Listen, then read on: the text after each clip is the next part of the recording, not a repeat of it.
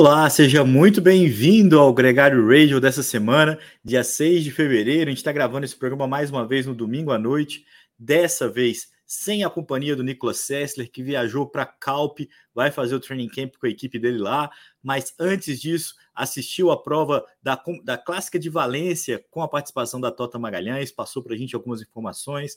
Isso vai ser pauta aqui também, assim como os resultados da semana no World Tour. Teve muita prova legal, muita coisa acontecendo, muita expectativa do que, vai acontecer é, já com as clássicas de março. Faltam poucos dias, faltam exatos 19 dias, se você está ouvindo a gente nessa segunda-feira, para On Loop Hat Newsblad, a, a clássica que marca o início da temporada. E um dos nomes que vão estar disputando essa clássica é também os, os nomes que são destaques nesse programa aqui hoje. E é, a gente vai ter a companhia muito especial do nosso querido gregário Álvaro Pacheco, que eu acabo de colocar na roda aqui, o maior entusiasta do ciclocross dessa temporada, Álvaro Pacheco.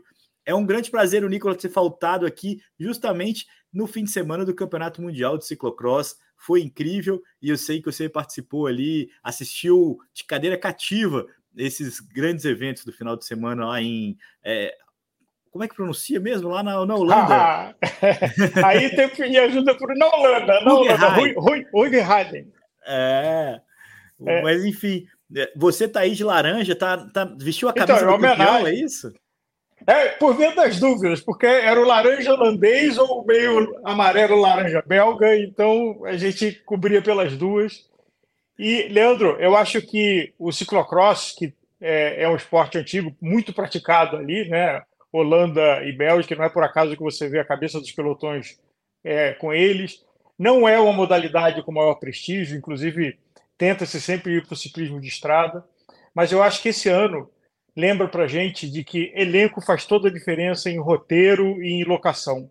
Então, Sim. se as cenas eram históricas e épicas, mas ter o Vanderpool e ter o Van Aert muda o jogo de uma forma que é, e a gente acompanhou toda essa temporada da Super Prestige, é, a Copa do Mundo e agora o Mundial nesse fim de semana. É, e a batalha de quem é que ganha, quem é que não ganha. O Van Aert teve mais vitórias, mas na hora da decisão de verdade, é, o holandês, o, o Van der Poel, fez uma prova impressionante. Mas vamos voltar para trás aqui. Devolvo a roda para você.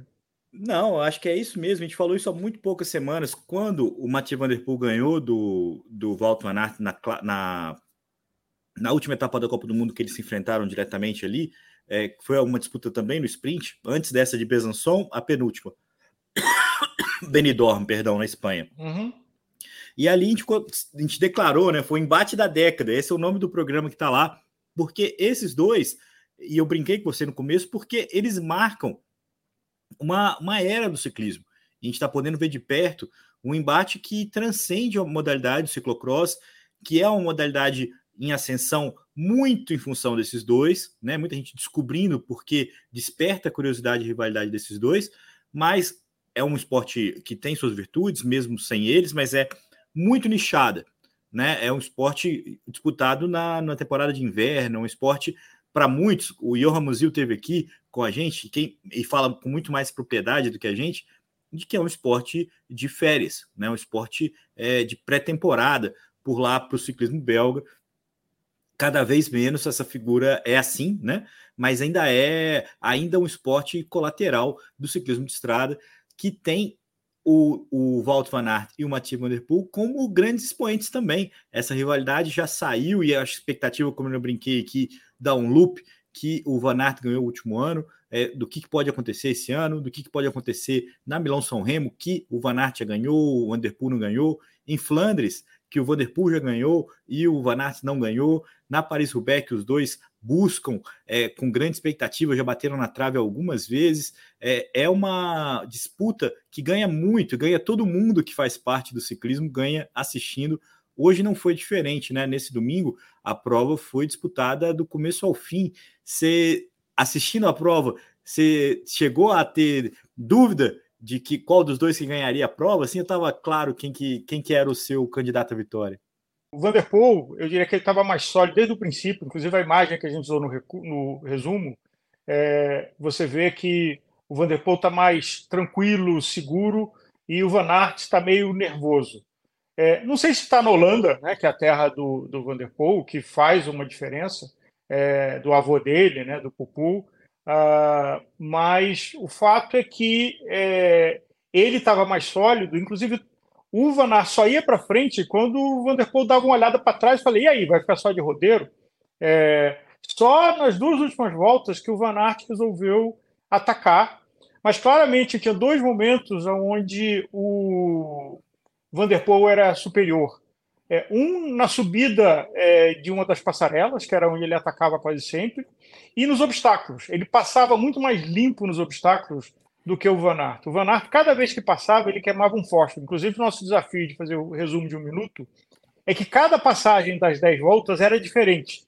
E você via que o Van Aert estava sofrendo ali e o Van der Poel estava tranquilo. Mas eu queria falar um pouco mais da temporada, porque tendo o Super Prestígio ou a Copa do Mundo, os dois foram muito seletivos em participação alguns. Eles não estavam preocupados com as competições. E como você disse, era uma transição de treino para sim chegar hoje e aí fazer alguma coisa que marcasse. E você via que os outros que é, uh, participavam era uma liga à parte. Agora, teve circuitos, teve um no gelo com neve, teve um tinha uma parede é. de areia que você tinha que escalar. É, quando eu olhei o circuito de hoje, eu falei, nossa, isso não tem muita graça. Os outros circuitos, é, areia, areia na beira da praia, com água passando, assim, muito criativo todos os circuitos que se fizeram, e com desafios visuais muito grandes. Mas eu diria que ali era mais o desafio de ficar em cima da bicicleta. Esse circuito de hoje pode parecer mais chato, mas ele era muito mais técnico, mais rápido. É, e uma coisa que impressionou, vendo as provas desde sexta-feira, quando teve o revezamento é, no sábado de manhã teve o capricho da chuva, é, então no feminino, na disputa da Vanipo com a, com a Puck, é, que eram belíssimas, duas holandesas, e não fosse Foi. o tombo da Puck ali, é, eu acho que tinha briga e ia dar sprint no final, é, mas depois ela não conseguiu e ficou para trás. É, o, hoje de manhã, no domingo de manhã, o Júnior, que já teve uma, uma lambança na largada, caiu um monte de gente, uma pilha de 5 metros de bicicleta amontoada. É, só que na hora que você chega, algumas coisas me chamaram a atenção. Primeiro, a velocidade média é, do sub-23 e do feminino era 25, 26 por hora. Na elite hoje era 28, 29. É, as lideranças nas outras provas demoravam a metade, meia hora, né? Porque é uma hora, então na meia hora, para abrir a distância confortável de 15, 20 segundos do segundo colocado. O Van Aert e o Van der Poel fizeram isso com 3 minutos de prova. Com 3 minutos de prova, ele já estava com 15, 18 segundos na frente do é resto. É muito impressionante. É, é, absurdo. E outra coisa que é impressionante de admirar os dois, porque era um circuito técnico, que você estava num terreno completamente irregular, um enfiado na roda do outro, é, e bailando para um lado e para o outro durante uma hora. É, é, é, é, realmente, do ponto de vista físico, do ponto de vista de habilidade, e eu virei um fã do ciclocross porque eu acho que, como um espetáculo de experiência de ciclismo, é, é, um, dos, é um dos mais divertidos, que é mais fácil de assistir. É, a, o diretor de TV não se perde, porque é um circuito, então ele é, não se atrapalha, você consegue torcer e acompanhar. Os terrenos misturados, as disputas. Caiu, furou, você está fora. Apesar que teve uma prova do, do Van Aert que ele bateu num, num, pilar de defesa, depois entrou um pedaço de toalha no, no, Sim, essa, no drive essa é marcante. E mesmo assim ele foi embora, e ele estava no dia voando. É, e parece que o Vanderpool estava é, com problema de coluna, e ele até em algumas provas anteriores mostrava que ele estava meio machucado, acho que um pouco sequência lá de Tóquio. É, o fato é que Sim. hoje ele estava impecável. Hoje ele estava assim, um androide de inteligência artificial estelar, não errou nada. Aliás, nenhum dos dois errou nada. Esse, o que era fascinante, e quando a gente estava editando o vídeo, assim, um passava, outro passava de volta, um passava, outro passava de volta, um passava, outro passava de volta, um colado na roda do outro, entrava na curva, desclipava, pulava, voltava, botava a bicicleta no ombro, pulava. Era assim, era uma sincronia de dois atletas excepcionais e que quando acabou a prova, eu falei assim, nossa, que a gente edita, né, para dar para o nosso ouvinte um resumão de, de um, um, minuto, é um minuto e pouquinho. Eu falei assim, nossa, acho que vai ser chato esse filme. É, na hora que eu comecei a editar, era impossível, porque para você ter a narrativa de tudo que aconteceu e você contar um pouquinho de tudo, é, é, era uma prova assim de faca nos dentes dos dois, de uma habilidade impecável, de uma precisão cirúrgica de pilotagem. Sim. Não teve um erro dos dois. É, para dizer que não teve, num dos obstáculos, o Van Aert, ele sempre dava uma bobeada, teve um que ele pulou meio torto e caiu. Mas ele já dava um sprint na, na, na, na emendada e botava na roda de volta e os dois juntos, assim. O, o, muita gente ficou na expectativa de que o, o, o Van Aert estava aguardando para o sprint final e, e, na verdade, o fim das contas, o Vanderpool tinha ainda um gás para um sprint que foi arrasador, né? Um sprint que lembra até o ataque dele lá na, na última subida da Strade Bianchi, né? Porque foi ele abriu como se estivesse abrindo de um outro, um ciclista de uma outra categoria que não a categoria do Van Aert. É, tamanha, tamanha força que ele imprimiu ali naquele final de prova. É... E, e, e teve uma outra etapa que aconteceu a mesma coisa e o Van Aert conseguiu não ser pego pelo míssil do sprint do Vanderpool. Então, eu não sei se ele estava com essa confiança. Agora, você ter na sua roda um Vanderpool da vida, é, que é um míssil teleguiado Mach 3, é, e, e, numa prova exaustiva, que isso é que eu acho que é impressionante do ciclocross. Não respira, não, não dá respira. tempo de você pegar um gole de é. água, dizer nada. É, é uma hora. Eu vi a Silva Persico tomando um gel na prova feminina, a italiana, que, que chegou em quarto, e eu uhum. falei, mas tomando um gel, eu fiquei pensando assim, é, o quanto que os caras não dá nem tempo de comer direito, assim, né? Tipo, é, é muito, muito, muito dinâmico é, a, a, a, disputa, a forma como as provas são disputadas, e de fato é muito emocionante. Eu, eu acho que a, a, a expectativa em torno do Van Aert e do Vanderpool abre possibilidades de a gente assistir as outras provas a Fen Van Nempel, né, que você até pronuncia diferente de mim, que foi campeã mundial no feminino, é, batendo a Puck Peterson, ela tem um contrato com a Jumbo Visma, né, da equipe da Marianne Voss, que, que era uhum. a atual campeã mundial, e eu fiquei assistindo ela fazendo as subidas, fazendo os ataques, falando, imaginando como é que vai ser agora, a partir do mês que vem, quando ela vai poder correr as clássicas de, da Europa é, pelo time de estrada, né, da Jumbo Visma, porque tem muito estilo também e assim como no masculino o Van Aert e o Vanderpool conseguiram fazer essa passagem, a própria Marianne Voss, a Fan Van Empen tem tudo para conseguir fazer esse essa ascensão. Só lembrando que é, no sub-23, a menina que vinha batendo, é, batendo guidão com ela e com a Puck Peterson, a Anne Rouge, é, conseguiu a vitória, tanto que ela tanto queria, ela não correu na elite para poder ter essa camisa arco-íris, bateu a Zoe Baxter que tinha ganhado o Júnior o ano passado. Então fica agora para a Zoe a expectativa de poder ganhar o Sub-23 antes de correr na Elite, porque a Rouge conseguiu é, é, esse feito.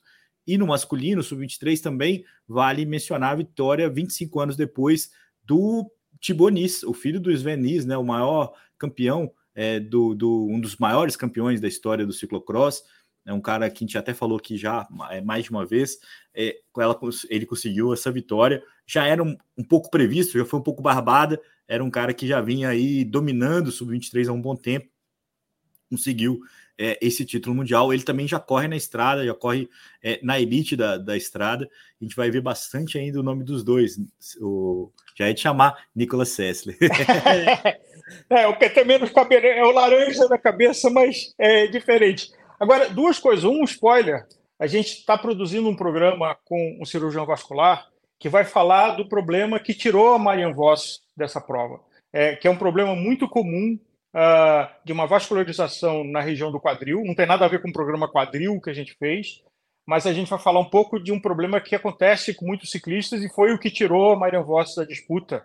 É, lembrando que hoje, no feminino, a Marian Voss é, não foi, e o Pitcock, que, que tinha o título, também decidiu não correr. Inclusive, nessa sequência, claramente o Pitcock estava em outra classe dessa, desse final de dessa temporada de ciclocross 22-23, uh, tanto do Vanderpool quanto do Van Aert. É, e os dois resolveram nem ir para a disputa e focar. Ela tem um problema de saúde que precisa resolver e ele uh, na temporada de estrada. Agora, Leandro, eu queria te fazer uma pergunta. Olhando Van Aert e Vanderpool, Será que o Vanderpool não deveria se concentrar nas clássicas? A invenção dele de tentar fazer grande volta?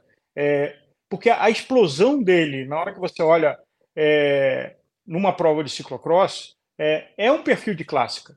É, enquanto que o, o Van Aert é, é, um, é um ciclista, até as estatísticas dizem isso, né? todas as vezes os pontos que ele tem o CI esse ano, é, todas as vezes é um ciclista que no Tour de France, incansável, ele puxava, puxava, puxava, atacava, atacava, atacava, chegava e atacava de novo.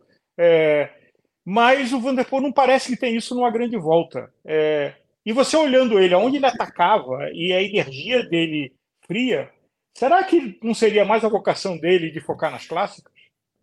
Acho que a gente tem aí é, algumas observações para fazer, Álvaro. A primeira delas é o seguinte: ele foca nas clássicas. Ele, a temporada dele passada, é, ainda com a consequência do tombo dele na Olimpíada, no mountain bike e tudo mais, eu acho que o que ele vai menos fazer é mountain bike. É, ele vai conseguir, a partir desse agora, desse desempenho é, no, no ciclocross, ele vai para a estrada. Eu não imagino ele, assim como ano passado ele ficou fora da temporada de mountain bike, eu acho que ele também não vai, a não ser que ele tenha uma conta a ser paga em Paris do tombo que ele tomou em Tóquio. Mas ele começou a temporada na Milão São Remo. E ele foi muito bem por lá. A primeira prova dele da temporada ele fez terceiro. É, e aí depois ele foi é, Dorsdorf Vlaanderen e Ronde van Vlaanderen, volta de Flandres, né? E através de Flandres ganhou as duas provas. Foi quarto na Mistel, foi nono em Roubaix. Então, quer dizer, foi uma temporada de clássicas honestíssima. No ano anterior ele tinha ganhado o Strade Bianchi, é, ganhou Flandres naquela disputa justamente contra o, o Van Aert, né, aquele que virou é, arte do Hudson Malta, né, naquela, naquele sprint milimétrico. Então, assim, isso é um ponto. Ele já vai muito bem nas clássicas. Eu vou ser muito sincero, eu não curtia muito o Vanderpool, achava ele meio bobão, assim, meio antipático demais. E ele me ganhou justamente quando ele correu o Tour de France.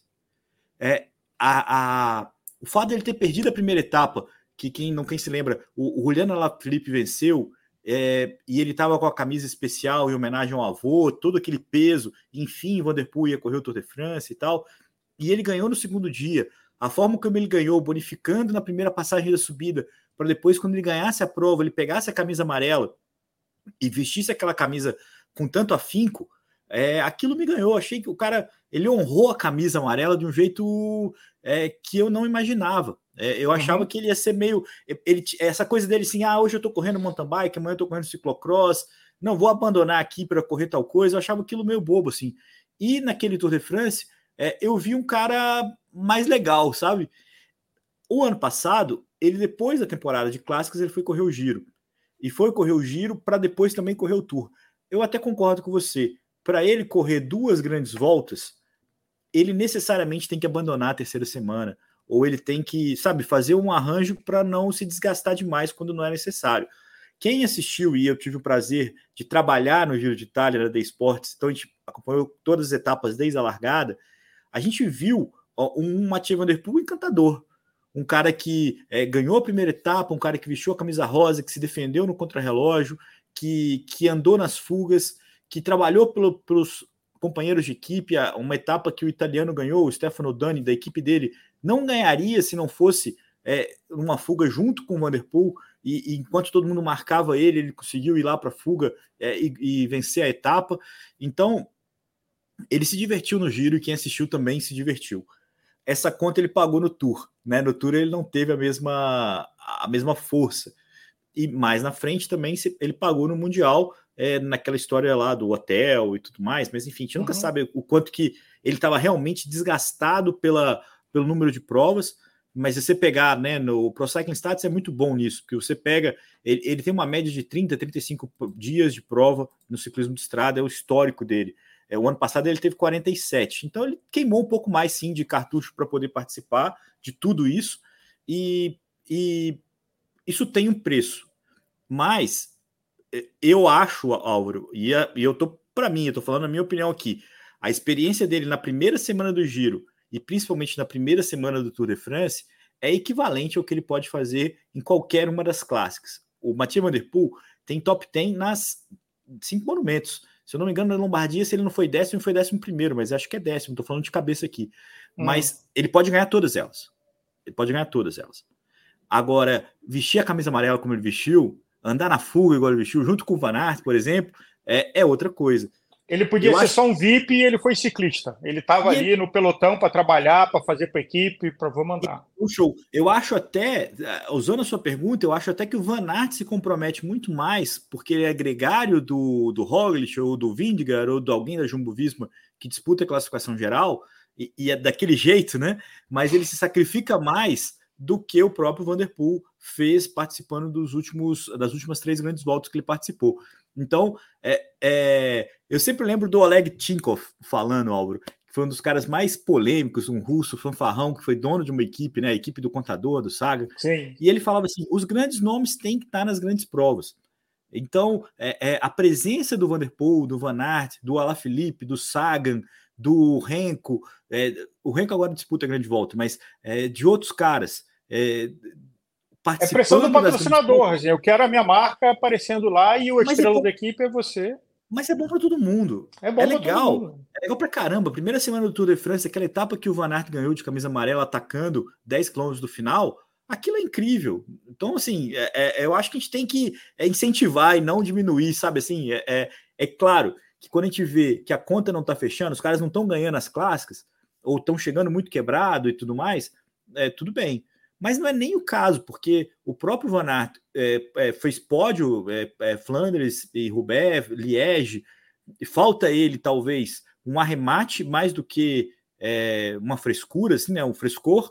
É, uhum. Então, assim, não, não, vejo no Van Aert um, um, cansaço, principalmente nas clássicas de abril, ali no começo da temporada, e o Vanderpool também não. Então, acho que tá, tá muito bonito como tá, assim, eu espero que a gente reveja é, esse embate agora em abril e depois em julho. É, volte a ver esses nomes brigando ali pelos, pelas etapas. Imagina no País Basco, nas provas mais duras ali na, na primeira semana, a gente possa ver um embate entre os dois novamente. Eu acho que essa é, uma questão importante, mas importante de fechar esse ponto da conversa, Álvaro, falando que era uma rivalidade que ia ali pau a pau. Foram três mundiais para um, três mundiais para outro.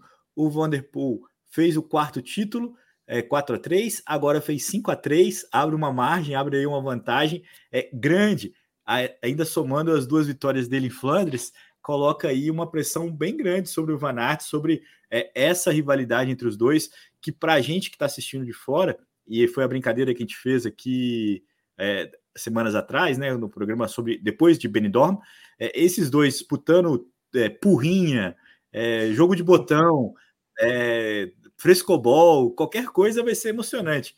Mas ver esses caras batendo guidão na estrada é uma parada que, que a gente tem que aplaudir de pé, né? Assim, é sempre muito mais legal. Né? Acho que fechando o assunto, a gente deixou lá no Instagram da Gregário um destaque com os posts desde sexta-feira. Então, para quem quiser dar uma olhada nos filmes e nos números e nos nomes, é, é. vai a lá forma, no né? destaque né? da Gregário. Tá dando opinião, a, a, a, forma como as vitórias aconteceram, e isso também expressa você que está assistindo a gente aqui no YouTube ou no seu player de podcast favorito, o encanto do Álvaro Pacheco com a modalidade, com o ciclocross, porque de fato veio dele o interesse, a iniciativa e a acabativa, né? Porque é ele que posta o, essas informações todas. Álvaro, vamos voltar para o ciclismo de estrada, porque eu falei aqui no começo que a Tota é, correu uma prova em Valência, que o Nicolas esteve lá na torcida, acompanhando e tudo mais essa prova teve uma vitória da Movistar, uma dobradinha da Movistar, com a Flort Mackay e a Liane Lippert. É, a Tota fechou na posição 103. É, ela, o Nicolas até contou para a gente aqui, não, a Tota participou muito bem ali no começo, marcando as fugas, participando muito bem é, dos, dos, ataques iniciais ali pela equipe. É, depois, na hora que a prova é, decidiu, vamos dizer assim, na hora que é, formatou ali o grupo principal que ia disputar a vitória, ela já tinha feito o trabalho dela, não conseguiu acompanhar e tudo bem. Acho que isso é um momento de aprendizado para ela, e mas é marcante essa segunda participação dela.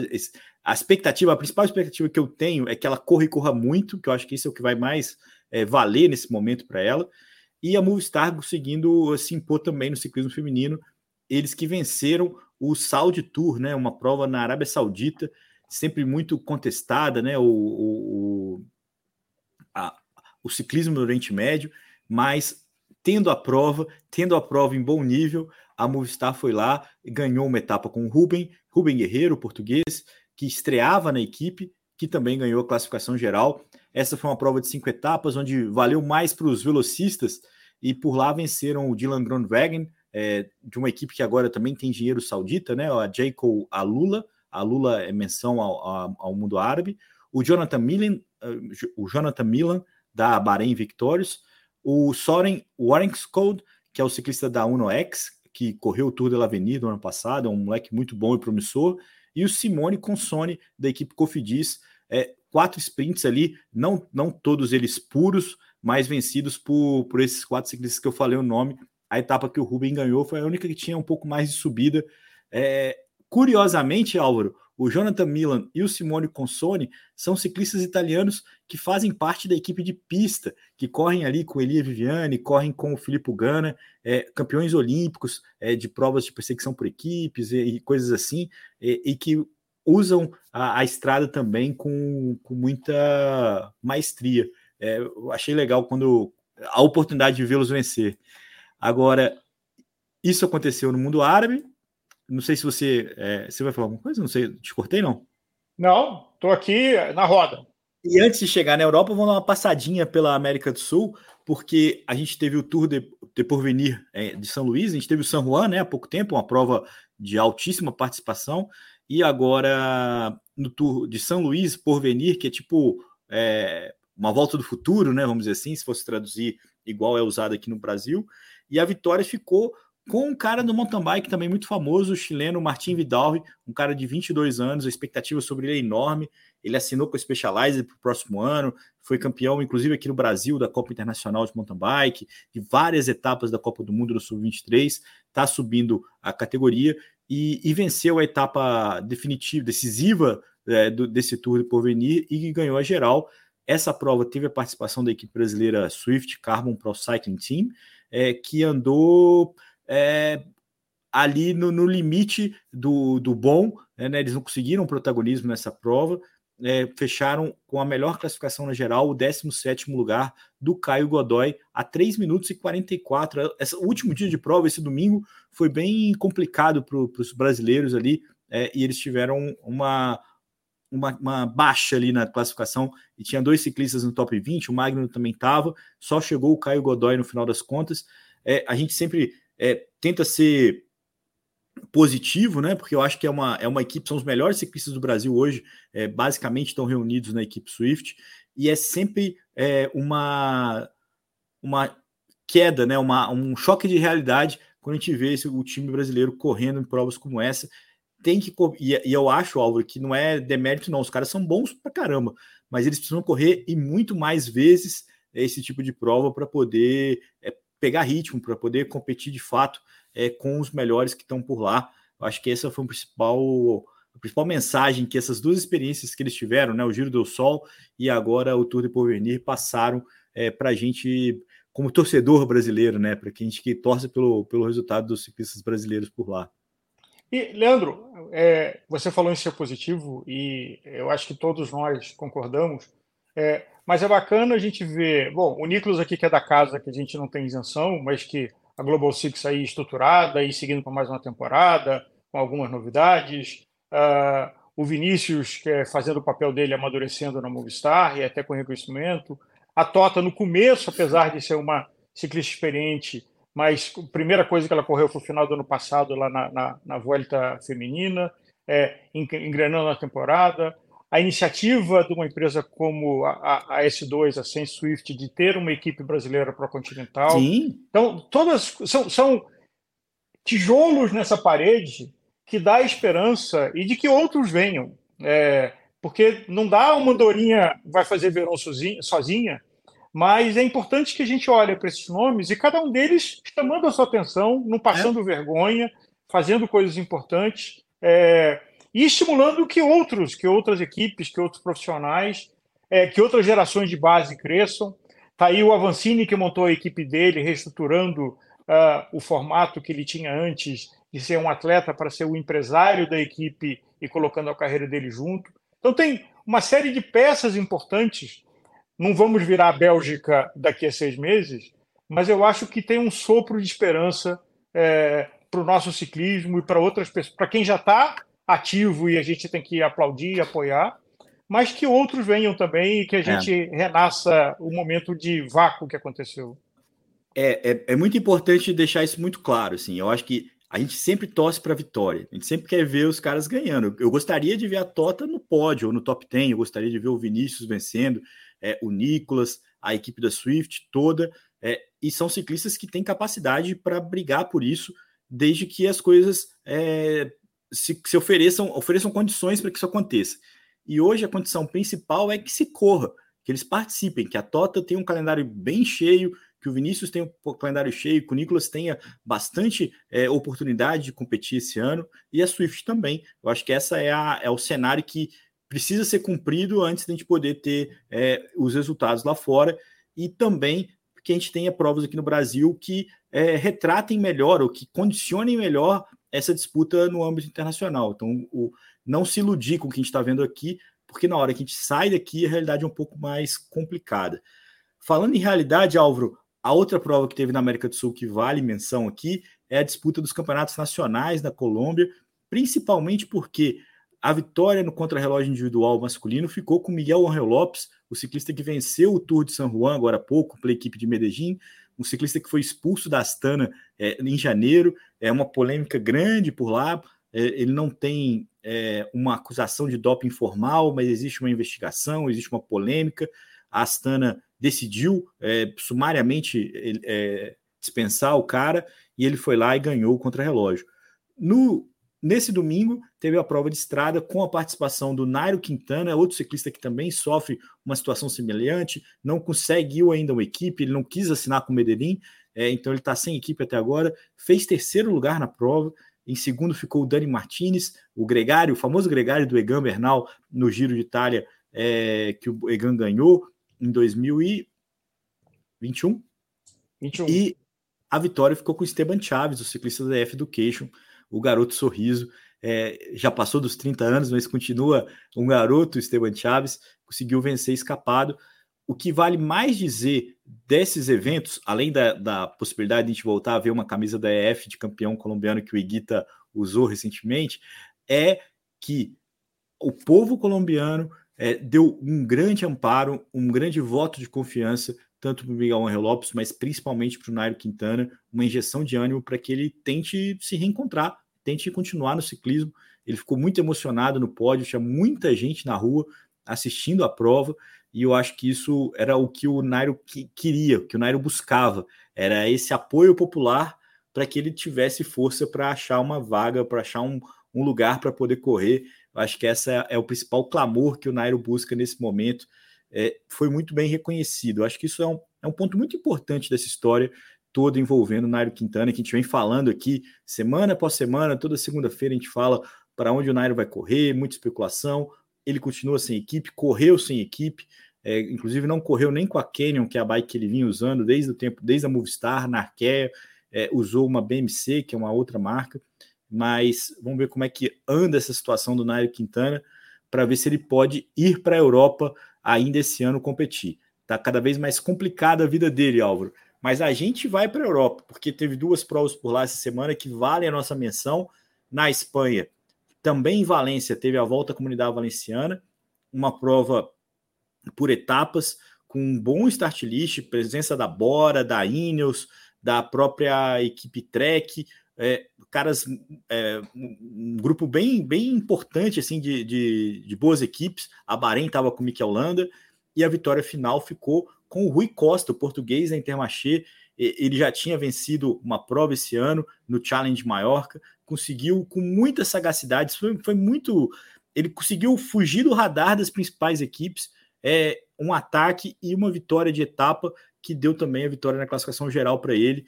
É, aos 36 anos de idade, o Rui Costa entregando novamente bons resultados para essa equipe que é, ressuscita até é, todo tipo de, de defunto, Álvaro Pacheco. É, eles começaram a prova ganhando com o Binian Girmay, é, ele venceu o primeiro sprint. O Giulio Ticone, o ciclista da Trek, venceu a segunda etapa e assumiu a liderança. O Simone Velasco ganhou a terceira etapa com a equipe Astana, essa é uma vitória foi importante para a equipe. O Theo Guggenhardt, da equipe Ineos, campeão do Giro de Itália de 2020, é, conseguiu uma vitória de etapa muito importante para ele também, estava na briga pela geral, mas no último dia, uh, mais especificamente nesse domingo, o Rui Costa bateu o companheiro de equipe do Theo, o Aresman, que é um ciclista que também estreou pela Ineos nessa temporada, o Timon Aresman, e ganhou a etapa, é, bonificando e ganhando também a classificação geral. É, mais uma vitória aí para Intermarché. Na França, também teve vitória de um cara que já tinha ganhado é, na semana passada, o Nilson Paulus, ganhou a classificação geral do Etoile de Bessèges, a prova marcada, Álvaro, por aquela queda é, que chamou muita atenção, que saiu da bolha, vamos dizer assim, que ficou pendurado o ciclista da equipe Total Energies, é, pendurado na ponte, literalmente ali. E, mas, enfim, do, dos males. Mas era assustadora, né? A foto era assustadora. A, parece que ele estava ali segurando no dedo para não despencar ali. É... A, cena era um pouco pior do que o fato. Inclusive, o, o Benoit Conesfroy, que, que bateu, que veio atrás e, e, a bike dele simplesmente não conseguiu frear se machucou muito mais do que esse rapaz que acabou, inclusive na etapa do dia seguinte, ele fez segundo lugar, é, o Valentim Ferron, é o ciclista da Total Energies que a gente estava falando aqui agora, é, representando a equipe, mostrando que estava bem, né? Que estava que tava ali recuperado é, o ciclista da Total Energies. Essa prova teve um, um destaque bem, bem significativo que a gente precisa é, falar aqui, que é o Arnaud Dely, o belga da equipe Lotto, né, da equipe Lotto Destiny, que ganhou a primeira etapa, a segunda etapa eh, não teve final, eh, não teve chegada por função do acidente, que a gente falou agora há pouco. Ele uhum. ganhou também a terceira etapa. Ele se defendeu na etapa com final em subida, a, a etapa que, que o Skelmos ganhou com o Nilson Paulos em segundo, ele não tomou 1 minuto e 30. No contra-relógio final, ele também não foi mal, se defendeu, se manteve no top 10 da classificação geral um ciclista muito, muito promissor, com muita expectativa em torno dele. Tanto que o Mads Pedersen, Álvaro, o ciclista que foi campeão mundial, desculpa, o ciclista que foi campeão mundial da equipe Trek, ganhou o contra-relógio final, mostrando que ele estava em boa forma. Mas no sprint, o Arnaud Dely não deu nem menor bola para ele, conseguiu bater duas vezes. Cria muita expectativa já para as provas, para as clássicas agora é, do final de fevereiro, começo de março, é, Milão São Remo, o que, que ele pode aprontar até agora. O Arnaud Delis só ganhou prova é ponto um. Ele não, ainda não venceu uma prova ou tour, não ganhou do pelotão mais completo. Ele ganhou de grandes nomes, como o Mads Pedersen nesse final de semana, mas ainda está é, tá em ascensão. A gente ainda não sabe quais são os limites por onde pode trafegar esse Arnaud Delis, o, o touro, que faz, ele faz uma comemoração Mas é. Só para a gente fechar esse assunto, Auro, eu não sei se você é, já viu esse menino sprintando, é impressionante, mas muita gente perguntando como é que funciona essa composição de, de calendário, de planejamento, porque a gente ainda não viu os caras que disputam um grande volta. A gente viu o Renko na Argentina é, curtindo, né, no, sem muito uhum. protagonismo. É, o Pogacar só estreia no final de fevereiro é, na Espanha, é, no meio de fevereiro, é, mas vai correr o AE Tour no final do mês, é, tentando entregar para os patrocinadores resultado. O Vindigar, o Roglic, os caras ainda não estão correndo, porque não faz sentido ter desempenho nessa época do ano, eles começam a correr um pouco mais é, para o final do mês, para a periodização deles. Os caras que a gente está vendo agora são caras que podem ir muito bem na Milão São Remo, os próprios ciclistas que vêm do ciclocross, o Arnaud Dely, o Mats Pedersen, o Binian Girmay, é, esses caras que estão já embalados na temporada, que podem começar a temporada de clássicas muito bem. Acho que essa aí é, é, é, uma, é um radar para a gente ir olhando para os nossos próximos encontros, Álvaro. E até lembrando né, que tem um calendário, apesar dos, dos incertos é, de Covid, mas o calendário quase sempre é pré-temporada clássicas, indo até abril, e aí começa a sequência de grandes voltas, com algumas outras clássicas acontecendo, e depois Mundial e Ciclocross. Então, a sequência, não estamos falando de mountain bike aqui, não estamos falando de Ironman, é, mas a sequência é, é, tem essa ordem, tem esse calendário. Então, quem está focado nessa prioridade não está colocando ainda, é, é, entrando em competições, porque não faz sentido, está fazendo a sua periodização, está fazendo a sua, sua é. preparação. A, a até bem pouco tempo, isso que a gente está assistindo de prova no mundo árabe, de prova aqui na América do Sul, é, prova no Japão, essas coisas não aconteciam, né? Então era o calendário europeu. Então era, era no final, no, no final do inverno, acabava a temporada de ciclocross, começava, eles brincam que a temporada começa com um loop. É, na verdade, a gente já está tendo prova na Espanha na, na França já tem umas duas semanas. Mas da, no final do mês é quando começa mesmo, de fato, é, bota mais pressão, bota mais é, lenha nessa fogueira. E aí sim, a gente tem as clássicas de abril, que são muito importantes. Aí tem é, o que você falou certinho aí das provas de uma semana, as grandes voltas e o desfecho no Campeonato Mundial e logo na sequência na volta da Lombardia, né? E o Lombardia agora, como ela se autodenomina. Falando em calendário. Fora que ano que vem tem Olimpíada, né? Tem Paris. Então tem que classificar a cabeça de muita gente. Né? Exatamente, tem que classificar. A gente tem que, inclusive, inclusive os brasileiros, se a gente quer ter algum participante por lá, tem que ter um desempenho nessa temporada que, que entregue os pontos, os famigerados pontos. Essa semana, Álvaro, a gente tem o Tour de UAE feminino, que é uma prova World Tour, que a gente vai ver a Lorena Wibbs estreando pela SD Works. Tem também a clássica de Almeria, que é uma prova que o Luciano Palharini já ganhou é, nos seus tempos de profissional. O Tour de Oman e a Volta à Múrcia, que deve ter a participação do Vinícius Rangel depois de São Juan. O Vinícius estreia na Europa. Esses são os principais eventos dessa semana, é, prévia ao nosso próximo encontro na próxima segunda-feira. Estou é, curioso para ver como é que o Vinícius vai andar na Europa na expectativa de continuidade, que ele tem ali as mesmas oportunidades, o mesmo foco que ele teve em São Juan, porque eu acho que a ascensão vem desse, o progresso vem daí, Álvaro. E o calendário permitindo, o Nicolas César com você aqui na bancada no Gregário Radio, trazendo as informações dele e a sua análise. Você é sempre bem-vindo, Álvaro. Eu acho que quem está ouvindo a gente sabe o quanto que é sempre uma boa conversa também. Mas o Nicolas Sessler tem, tem o seu lugar aqui conosco nesse encontro toda segunda-feira. É cativo a presença dele, sempre que possível ele vai estar aqui com a gente. É, assim como você que está escutando a gente nesse podcast também, muito obrigado mais uma vez. Voltem sempre, compartilhem, falem da gente para os seus amigos. Na próxima segunda tem mais. Um grande abraço. Um abraço, Álvaro. Abraço, boa semana a todos.